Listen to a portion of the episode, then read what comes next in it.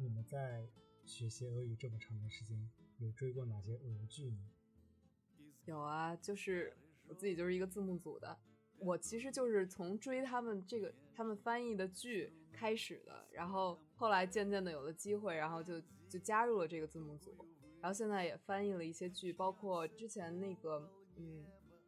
哎，好像这一届电影节也上映也有了，就《盛夏烈日》，嗯，然后就是这个部电这部电影当时鱼子酱也翻译了，就是我也听了一部分。我大一大二的时候比较追俄剧，后来就是可能对俄罗斯有了一些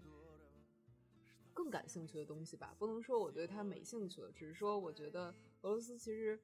还有很多，就俄罗斯艺术而言，还有很多更多值得我挖掘或者说了解的东西。我觉得包括俄罗斯文学，就是相比俄剧，我就不想分给他那么多时间了。然后也会因为也会有固定的任务，然后听那个也很累。所以我之前追过的，比如说什么，嗯，就大一、大二那段时间，几乎所有的俄剧我都看过。我觉得只要他翻译，就是这个字幕组，包括涅瓦字幕组，还有一个叫白熊字幕组，就他们这三个字幕组，至少他们翻译的所有俄剧我都刷过一遍。我们之前刚才也聊到，就是战斗民族这个概念，我其实不是很认同。就是当时这个组翻译的一部剧叫。呃，战斗民族养成记，现在应该是这个翻译名更加的普遍，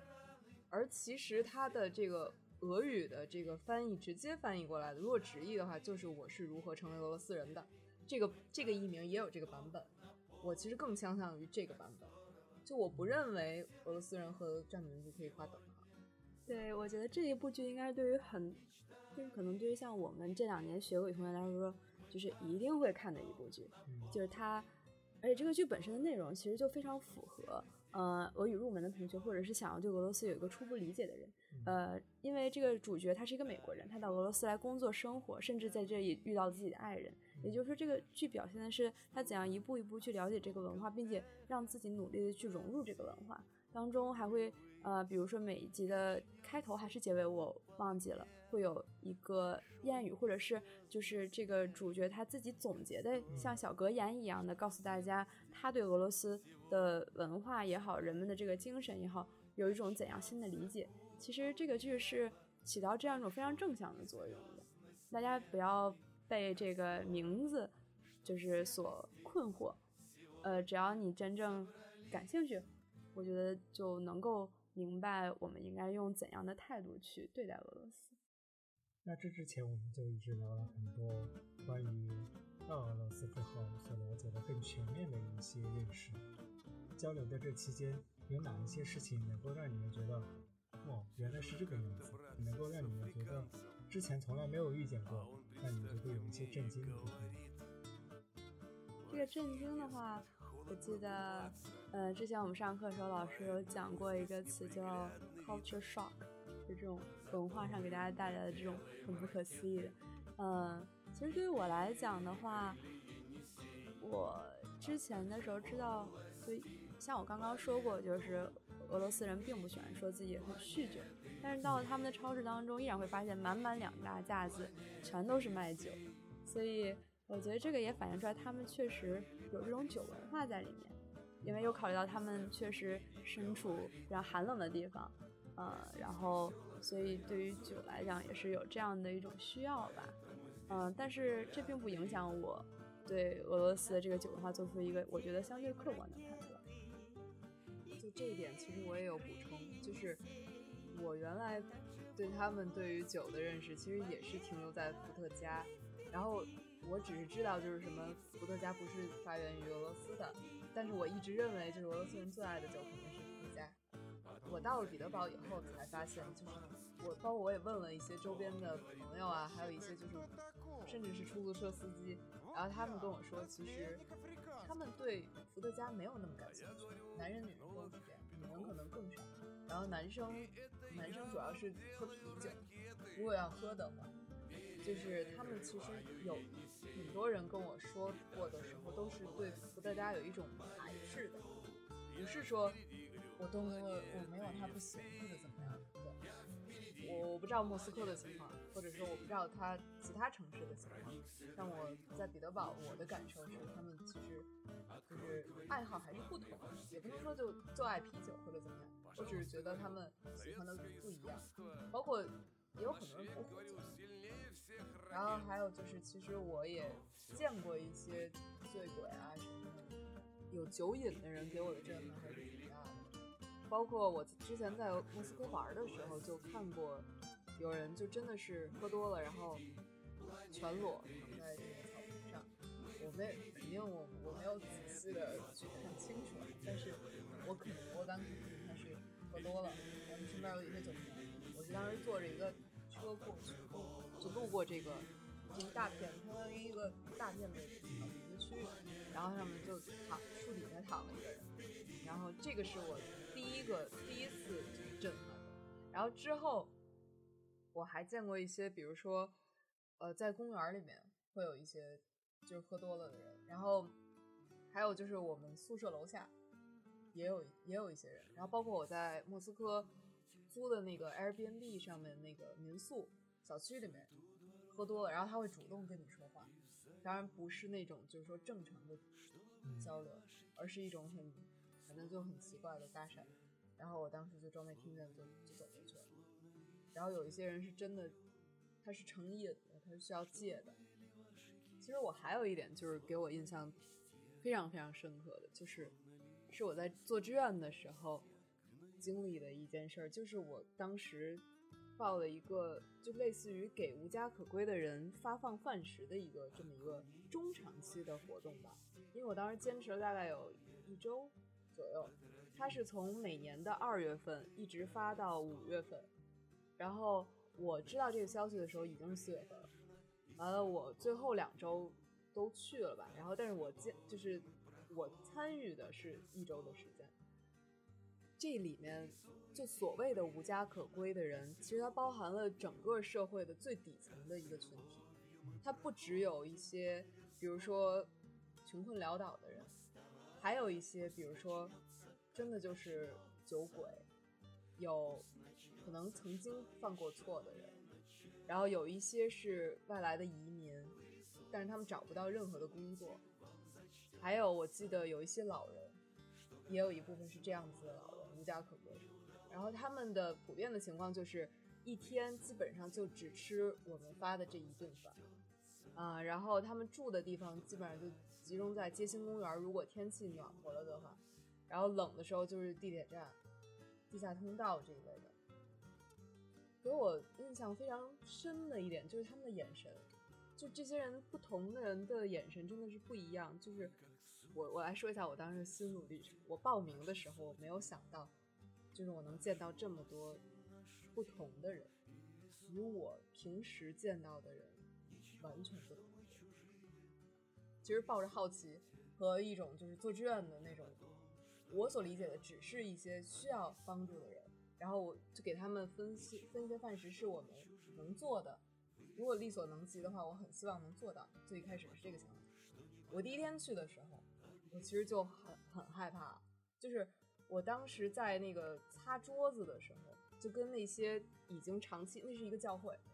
那个跟那些教会里面长期在那儿服务的。志愿者们聊的时候，我其实就有点害怕。当时我还没有见到他们，然后我跟他们聊，就他们就跟我说，这有一些是，比如说酒鬼，然后有毒瘾，就是没戒就戒了的，或者没戒干净的也有。然后有一些是呃老幼病残都有，然后还有就是外来移民。就他们说，就是你到时候直接就是你就负责分饭，你就负责把饭摆好。我他的。配套的是这样子：两片面包，一碗汤，然后还有一个，呃，还有一杯茶。汤里大概就是西红柿啊、鸡蛋啊，很少有肉。他就跟我说：“你就把这些东西摆好，放一张餐巾纸就好了。就是如果他们再管你要或者怎么样的，你就先不要管，然后等他们吃完了再说，因为这个饭食不一定够，他也是有有有预算的。”然后我当时就说：“好。”这个时候其实心里已经有一个预期了，就是我觉得可能他们会不太一样。结果他们来了以后，我才真的感觉到，就是我真的是害怕了，就是我我不敢接近，而且当时因为我是一个外国人，就是那个整个厂里面就我可能都是至少都是俄罗斯，不能说俄罗斯族的，都但都是俄罗斯人，只有我一个，然后他们就也很奇怪的看着我，有一些人就是会就是很狡黠的冲你就是使使眼色或者怎么样。逗你似的，你知道吗？就是你来这儿干嘛？就是差不多这个意思。然后，当然还有一些人就是真的很感激的那种，嗯，也有。然后，嗯，我就记得有一对中亚的母女，我不清楚他们具体是哪的。然后他们，嗯，就是他们连着好几天都来了。然后他们每次都是吃完，把所有的这个桌子都擦干净，然后把他们。就是该都放好，餐具都放好才会走，不像其他还有一些人是就是觉得理所应当，你就应该分我，你就应该发给我。然后还有也有一些就是常客吧，就这些常客里面也是不同类型的。然后包括有一些就是他戒不了的，比如说戒不了毒、戒不了烟、戒不了酒，有这些人，然后他们也会就是饭前也会忏悔。可是有一部分其实是为了得到这个我们发放的饭食而忏悔，还有一部分是就是是真的就是他在感谢上帝或者不管是感谢谁，他也在忏悔。然后他会找到我们那个教会的主负责人，然后跟他说，就是我最近我戒毒或者我戒酒的这个状况是怎么样的，我需要什么样的帮助，也会有这些人。反正就是哦对，还有一类人是那种就是彻底看破了。典型的，让我真的见到了，就是这种我什么都无所谓这样的人，我也见到一些，就是从他的眼神里，就是我不在乎，我真的不在乎了，就是什么都不在乎了。就他们其实也很融洽，他们好多人都是认识的，因为他们每天二月份到五月份每天几乎每天都来。人生真的是人生百态，但是给我的印象真的是。还有一个很震惊的地方是，我觉得我们经常会觉得俄罗斯人是很重视教育的。因为你看到他这个文化呀、文学的传统等等，但是实际上到了之后才发现，我觉得相对于我们来讲，他们对于教育的重视程度或者投入还是远远不够。比如说教学楼和宿舍的这个建筑都很老旧啊，我也经常听到留学生或者是甚至本地的学生会抱怨，比如说这个教室太小了，然后很阴暗等等。然后还有一点，就我有一次跟一个出租车司机聊天，然后听到他就是真的是第一次听一个俄罗斯人。对我讲，他对他们国家政府的这个腐败的状况有多么不满，然后也是让我更深入的去理解了这个问题吧，而且也是能够从当地人的这种角度去理解。然后他反而回来赞扬了我们中国，说他觉得中国政府最近这个打击腐败的行动，应该是他们就是是值得他们国家来学习的。对，然后这个也是给了我一个。看待俄罗斯的社会啊，包括可能政治啊问题的一个新的视角。其实司机也会问我，比如说啊，你有没有去其他的地方旅行啊？有没有见到过俄罗斯其他的部分啊？等等。然后我会说，比如说我跟彼得堡司机说啊，我去了莫斯科。然后这个时候我又补上一句说，好像听说莫斯科是一个虽然是个大城市，但是说一到逢年过节，就像我们北京一样，嗯，大家都出去了，这个城市就变成一座空城。然后这个时候，这个司机就会很自豪的说：“啊，作为彼得堡人，我觉得就我非常热爱我的城市。然后我觉得，呃，彼得堡和莫斯科是不一样的呀，等等。这个也是，嗯，让我觉得彼得堡人确实有一种，嗯，对自己城市非常非常真挚的感情吧。呃，不过对于我们这样的同学来说呢，我觉得还是要努力去了解各种样子的俄罗斯。”不仅因为彼得堡它代表的是一个西方的，呃，在西部的，然后非常欧式的城市，但是其实俄罗斯幅员辽阔，它的每一个部分都有自己的特点。然后说到莫斯科，可能莫斯科就是一个中部的大城市，那而且它的建筑风格是更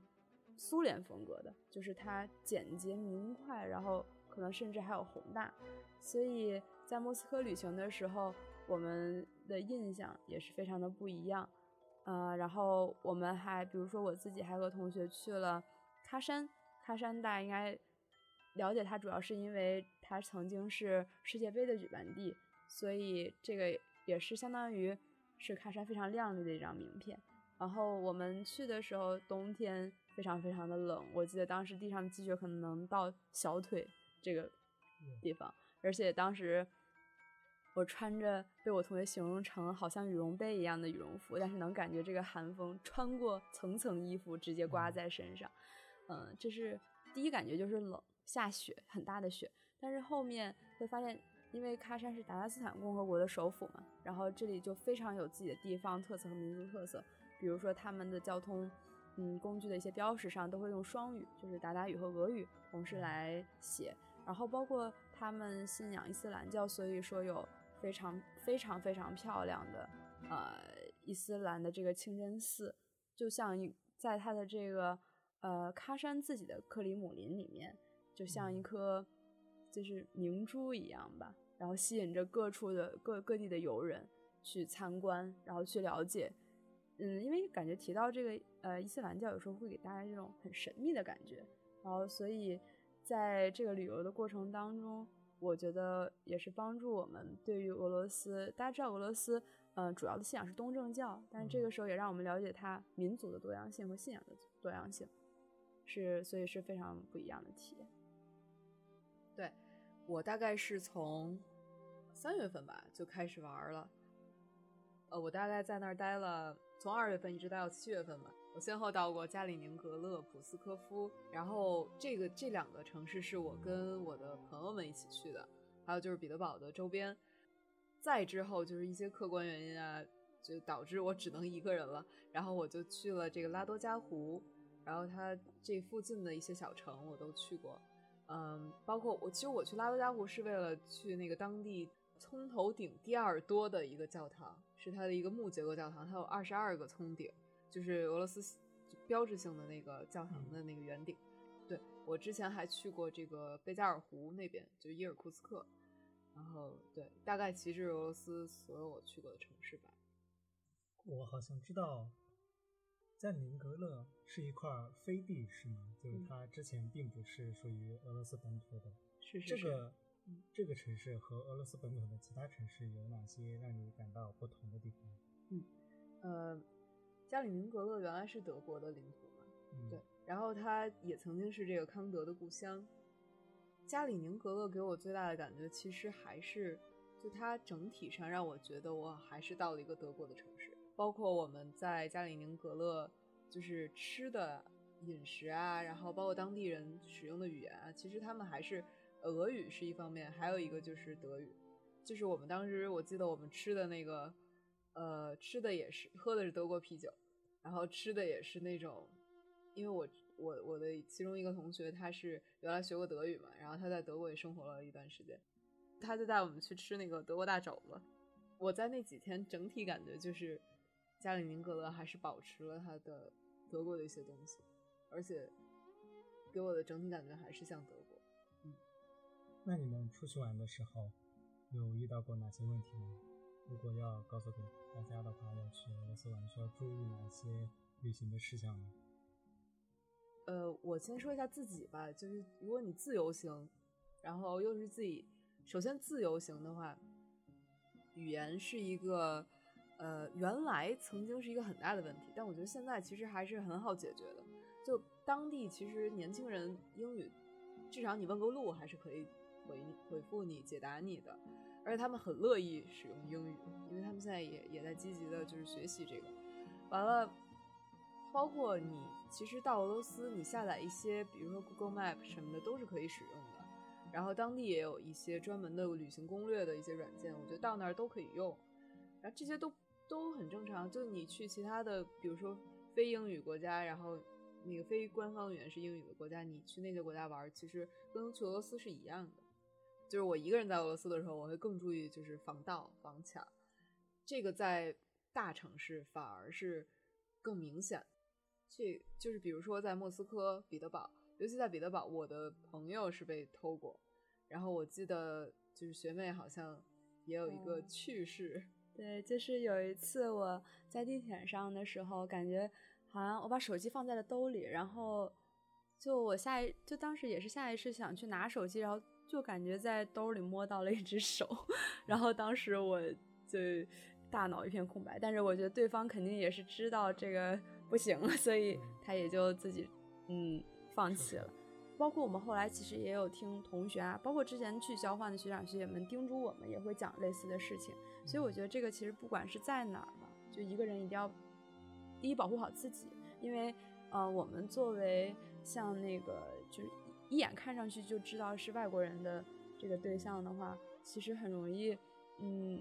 就我觉得很重要的就是保护好自己。包括我们在彼得堡的时候，在一些非常有名的景点附近会有呃穿着。各种各样呃服装的人想要过来和你，就是他一开始很善良的跟你打招呼，要跟你合影，但是合完影之后，马上就会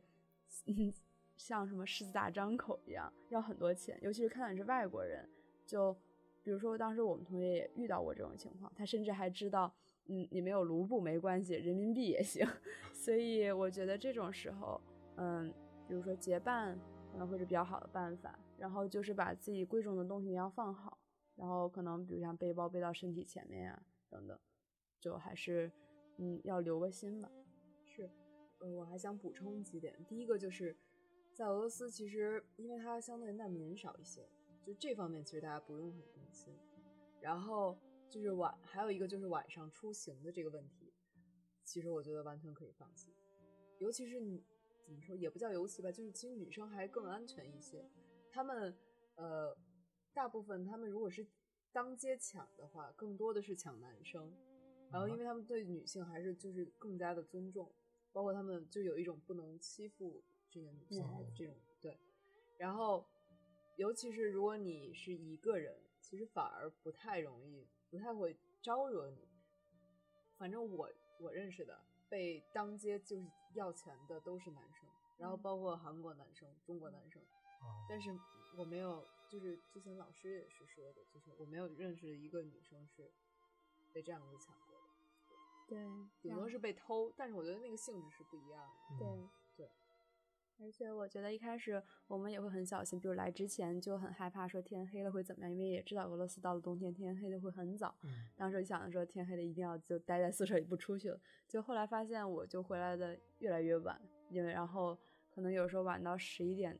左右，但是他们交通，呃，比方乘公共交通很方便的话，其实我觉得还是很安全的吧。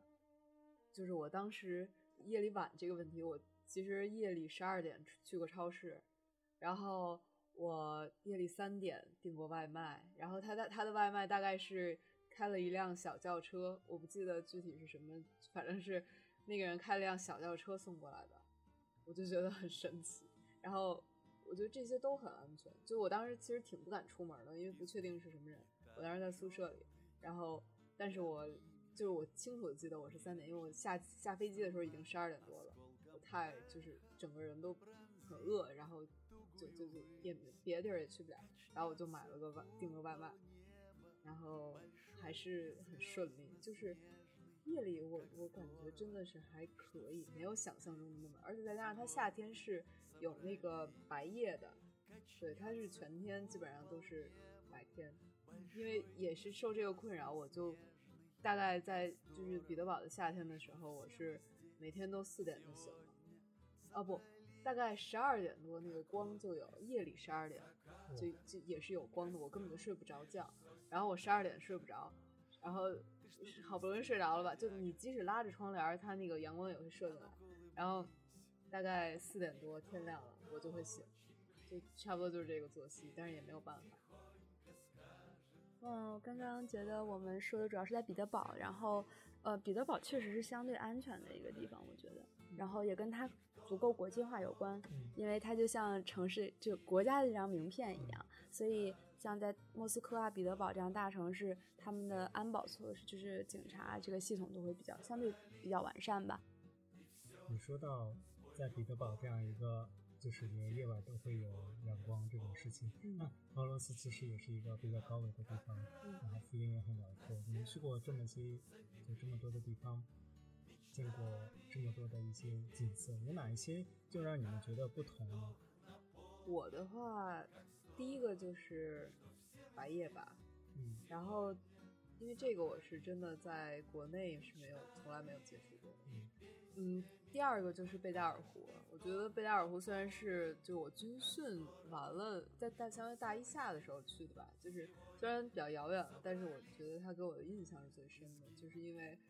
这个地方，包括拉多加湖，就是俄罗斯的湖泊山川，给我的震撼，或者说给我的直观的感受是最深的，那种浩瀚或者说那种广博，是让我一瞬间就是能够静下来。然后，尤其是我自己一个人面对这些的时候，就就感觉之前想过的一些事儿，瞬间想通了。但是我又觉得它和，比如说你去一个海，比如说去看海，或者是去其他地方，还是不不一样。就俄罗斯的那种，就有一些，比如说贝加尔湖，或者说拉多加湖的那种静谧感是很强的。然后最后一个就是它的教堂。其实我更倾向于它的那种木结构的，没有那么多装饰的教堂，因为大家对它最熟悉的应该就是那个赌场上的那个圣瓦西里升天大教堂，那应该就是俄罗斯最有名的，对于不是很了解他的人来说最有名的教堂。但其实我更喜欢一些就是很简单的那种小教法，然后它里面就是会有一些真正怎么说就还在作用的东西。然后我这里可以补充一点，就是我们当时也去了，呃，因为我们本身其实会学习宗教信仰文化相关的内容，所以我们在旅游的过程当中也会很关注这些方面。所以，嗯，比如说我们去了普斯科夫，普斯科夫就是有非常非常多的教堂，而且都是学姐说的那种，都是溜达说的那种非常简朴的。然后，一方面是简朴，觉得另一方面很重要就是他们就是起着作用的话，其实。你可以在这儿感受到，它不是一个被供起来的艺术品，而是实实在在的，就是发生在人们的生活当中的这样一个啊东西。呃，与此同时，我们在里面还会看到，比如说有很多木质的，嗯，圣像画，然后那个圣像壁等等，就非常给人非常震撼，因为大部分都很古老。然后还有就比如说我跟同学去的时候，嗯，看到比如圣像画里面有不太明白的地方，或者觉得很好奇的地方，我们就会去问，嗯，那里的修女。嗯，就是一些问题，然后也会很开心的交流，然后他们也是非常非常认真的为我们讲解，然后也能感受到他们一方面了解的非常多，另一方面是真的非常的虔诚。就是我们有遇到过有一位修女，就是她给我们讲历史上的一个，应该是一位非常美丽的，呃，本来是德国公主，后来到了俄罗斯成为了皇后，然后。经历很多苦难，但是依然非常虔诚，这样一个女信徒吧。然后当时讲的非常激动的时候，她自己甚至都要哭出来，让我们也觉得是非常非常的震撼，就能看得出俄罗斯人对于东正教是这样的一种情节吧。然后要是再说到对于自然的感受的话，呃，我还有一点想说，就是俄罗斯的森林真的面积非常辽阔。当时我们系里的老师也接说，有老教授说，一想到莫大，呃，后面那一片森林，想到莫斯科的森林，就非常非常的心潮澎湃。我记得我自己当时也是在莫斯科的时候，呃，有看到城市里面会有一大片就是原始森林，就是呃非常的茂密。当时又是一个晚上，然后也是在下雪，当你看到这个，呃，就是这种松树林嘛，碧绿的松树林和这种。积得还挺厚的白雪在一起的时候，确实能感受到像学姐说的那种感觉到那种静谧。那刚才我们就一直在提俄罗斯北部的一些情况，比如说极昼，比如说大雪、静谧的山林，然后湖泊。那南部呢，会非常热吗？南部的话，其实就是俄罗斯的南部城市，我没有去几个，然后，嗯。但是我去了它的就是与它南部城市接壤的国家，嗯，然后我觉得这几个就是国家普遍给我的感受，大概也能够描述就俄罗斯南部城市大概气候的特征，还是就我觉得相对来说是比较热的。就是俄罗斯是一个怎么说，它不是我们印象中那种只有说很冷很冷很冷的地方，嗯，然后它也有四季如春的地方，当然也有就是。呃，北极区的那边那边的，就是摩尔曼斯克啊之类这样的，所以我觉得它是一个非常丰富的地方。然后再加上它的这些，它气候的多元也也，我觉得对当地的人的这个性格啊，包括呃人们的生活方式也会有一定的影响。所以就我觉得南北方的，就是俄罗斯的南北方的人，给我的感觉也是不一样的，包括他们的。就是跟你的交流的方式啊，还有就是他们自己的生活方式也都不同。我就记得我当时去一个呃小城，然后就是玩的时候，然后就是遇到了一个阿姨，就我只是在等车，然后等回去的车，然后这个阿姨就就是上来跟我搭讪吧，然后那个就聊聊聊，就聊到这个，就问我要不要做导游，她说你以后可以就是。你能够做我们的导游啊什么的，就只是初次见面，然后其实我也留了他一个邮箱，但最后也没有就也没有再联系。就是给我感觉，一般南方偏南部一点城市，尤其海边城市，确实他们会更热情一点。其实还有一点就是，我觉得就是俄罗斯他们和俄罗斯人和这个自然的亲密程度是非常深的，就是他们，就我感觉就是。融入到了大自然里，包括就是他们，你比如说，平时我在，就即使街心公园这种地方遛弯啊什么的，就是瞎溜达的时候，也会遇到一些，比如说小松鼠啊什么的。但是我觉得，除了就是我不知道，就我在北京，我也就在北大就是看到的，然后我在我家，反正在其他一些地方很少看到这种动物。包括他那个宿舍楼下那些鸽子呀什么的，就这些，就是对这种动物的爱，我觉得是非常的自然，就我觉得很神奇的一些物种，但是在俄罗斯就很就很很常见。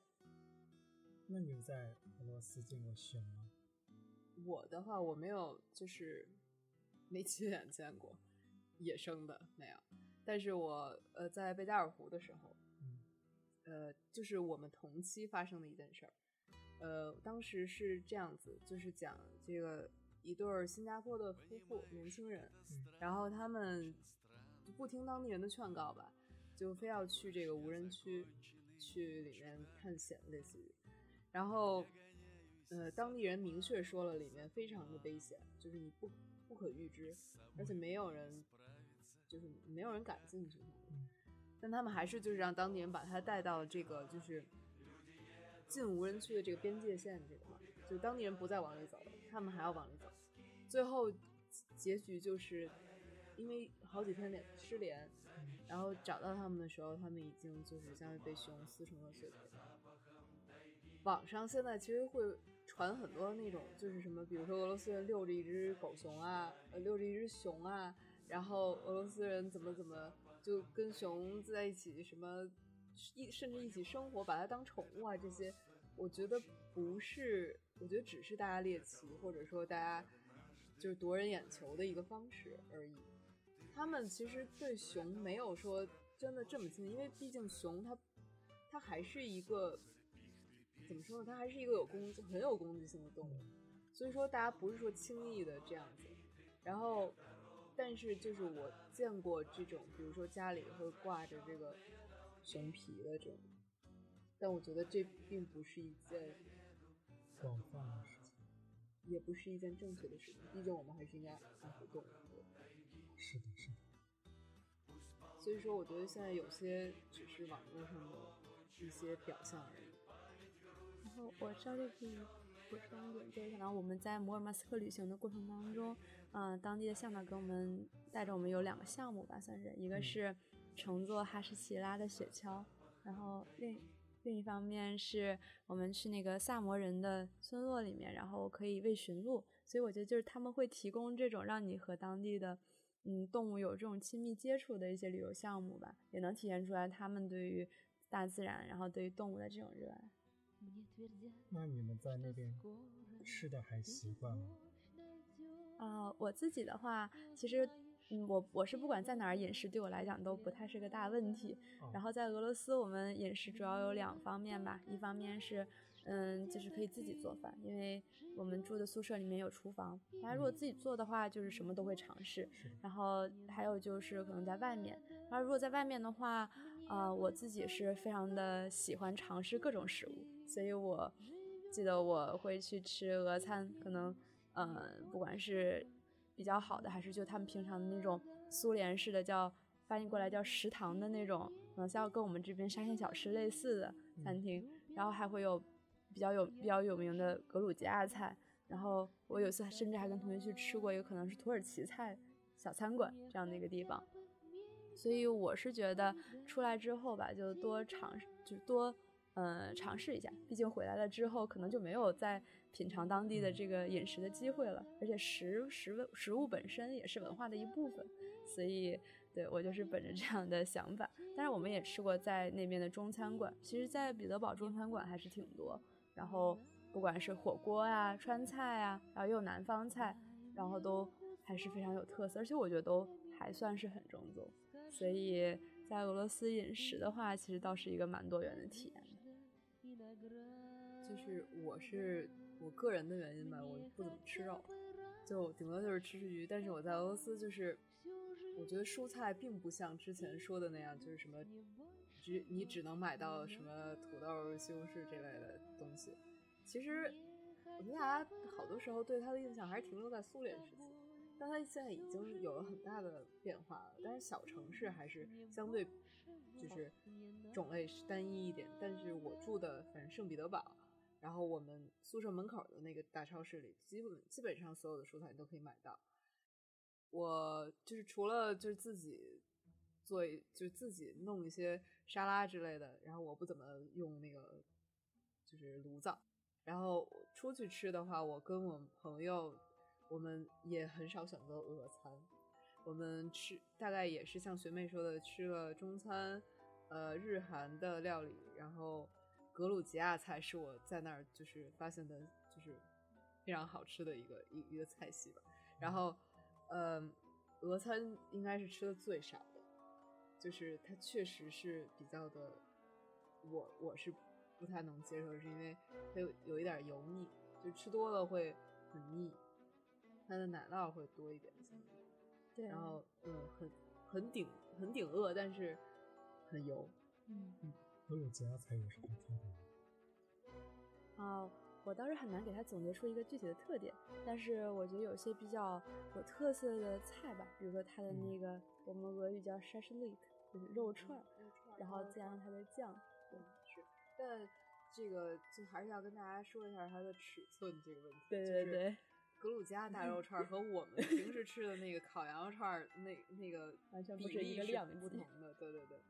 就是大概呃，如果比方说的话，就是格鲁吉亚一个一个签儿上面大概会穿三个大肉串儿，然后它的每一个大概是我们的。五倍，对，半个拳头这么大，就大概是我们羊肉串的五倍，就是那个一个小肉串的五五个五六个左右，嗯，所以它是非常的厚实。对对，而且俄餐其实我觉得也有这个特点，就是它量都比较大，而且比较厚重，而且俄餐的甜食也非常的非常的甜，甜，对，就是齁到不能自对，基本上吃完之后，可能你觉得。很久就短时间之内是不会想再碰甜的东西了吧？对，然后格鲁家比较有名的还有就是格鲁家的葡萄酒，是，就是我我格格鲁家菜我还想补充，就是它其实是他们的他们很喜欢吃那种，就比如说核桃就是碾碎了，他们用很多这种核桃的碎末做，比如说然后加或者是比如甜菜，它会剁成碎末，然后做那种小肉小小菜团儿这种东西是我特别爱吃的。然后，呃，有一些还是偏咸，因为如果你干吃，因为它一般不干吃嘛。但是我又不吃肉啊，也不，这个是前菜。然后我我不吃那个主菜那部分，所以吃着有点咸。不过这个看个人的口味。然后格鲁吉亚还有就是他们鸡肉吃的，嗯，就是鸡，呃，主菜基本上就是鸡肉、猪肉、牛肉、羊肉这样。嗯，鱼其实不多。完了，就前菜是比较有特色的，就是我刚才说的那些菜菜末做的小小小团儿，还有他们就是非常爱吃茄子，就他们会用茄子包各种那个，就刚才说的核桃沫啊什么的这些东西，我也特别爱吃。然后就是红酒，红酒我觉得我没什么发言权，因为我觉得对它还是需要再进一步了解。虽然我回来以后就是就是根据这个格鲁吉亚酒的命名写了，就是做了相关的写了个论文吧。然后，但是我觉得我还是没有很懂它的就是酒文化，但他们是真的爱喝红酒。关于饮食的话，其实刚刚我们就是讲到在彼得堡，比如说会有各种国家的菜可以尝到。其实当时我记得在我们班就不同国家同学相约品尝自己。国家的这个菜，就是也是一个非常好的交流的方式。然后我也是这样跟着韩国同学去吃了韩国菜，跟着意大利同学去吃了意大利菜，然后意大利同学可能也跟着我去了中餐馆，这样，然后就也是非常有意思的就是交流的经历吧。所以我觉得像我们刚才说到，不管是从饮食上，这可能是最直接的一个认知，然后再到我们走过的路，然后看到的种种人和事。其实都是一个深度来了解俄罗斯这样的一个过程。然后其实现在想一想，嗯，虽然我已经回来，嗯，大概有三四个月了，但是在回忆起那段时光，其实对我来讲也让我觉得是非常非常宝贵的一段经历。就我觉得在去之前，我以为我很了解俄罗斯，但是去了之后发现，我确实有对它的。一些认识能够帮助我在这里更好的去探索，然后去和当地的人交流。但另一方面，它也在反过来影响着我。就是这一段经历也让我大概明白，嗯，可能我在学习到的和真正看到的东西之间有着一些呃差距，或者说也让我知道，其实俄罗斯的文化呀或者社会各方面有很多值得探索的地方，也能够对我来说也是一种鼓励吧。就是要尽可能去。一方面是学好语言，然后学好这种技能，然后让自己去，呃，更深入的学习。然后还有一点就是，我们刚刚有提到一些刻板，呃，一些固有的印象，或者是一些认识上不足的地方。就因为我们了解的不够深入，看到的只是表面，所以我觉得，呃，一方面这个这这段经历，一方面提醒我要尽可能全面和客观的去看待这个国家和这个民族，然后不光是。嗯，别人想让我们看到的那些，也不仅仅是表面光鲜呃光鲜亮丽的那些，可能更多的东西是在细微之处，或者是在我们意想不到的地方。但他们都是这个国家和这个民族的一部分。这大概就是这段经历给我最大的启示吧。我其实挺赞同学妹说的那些，就包括我自己回来的时候，我也是对我整个大概三年三四年的学习有了一个就是。我对俄俄罗斯的这个也不能算是研究吧，因为我觉得本科学习的话，研究的成分其实很少。然后就对这三年的经历有了一个重新的认识，然后包括我最开始的一些想法，然后我对他的一些认识，在这三年和尤其是交换这段时间是有很大改观的，也有一些颠覆的，甚至可以说。然后这也是我这次想要来。做这期节目的一个很大的原因，当然，因为如果大家不是专门研究这个的，对这个的要求肯定不需要这么高。但是我只是希望，就是有一些相对猎奇的东西，或者说相对夺人眼球的东西，但它并不是真实的东西。就是我还是希望能把真实的情况告诉大家，把我看到的、我理解的俄罗斯给大家看，只是代表我个人的观点和认识，并不能说明全部。我只是把我的想法告诉大家，而且我也有和同学可能交流，跟他们讲述我自己的经历的时候，他们也会就是有一种啊，原来是这个样子，跟我原来想的确实不一样。然后也发现大家其实确实还是有很多人对俄罗斯有这种喜爱和好奇，所以我觉得这也是对于我们作为俄语学习者来讲，就是我们也非常希望能够和大家一起就是。一起去探索，然后一起去多了解，一起交流，嗯，这样会是一个非常好的事情。嗯，非常感谢两位同学来这次节目和大家聊一聊他们在俄罗斯的见闻。其实。对于大部分的人来说，我们对于这个国家没有一个全面的认识，很多的了解都是来自于各种网上的信息，或者是猎奇的东西。但如果有机会的话，还是希望大家能够更加全面的、更加客观的去了解一个幅员辽阔、啊民族众多、历史悠久的一个国家，它的文化历史。嗯，今天的节目就是这样，谢谢大家，再见。谢谢，再见。再见。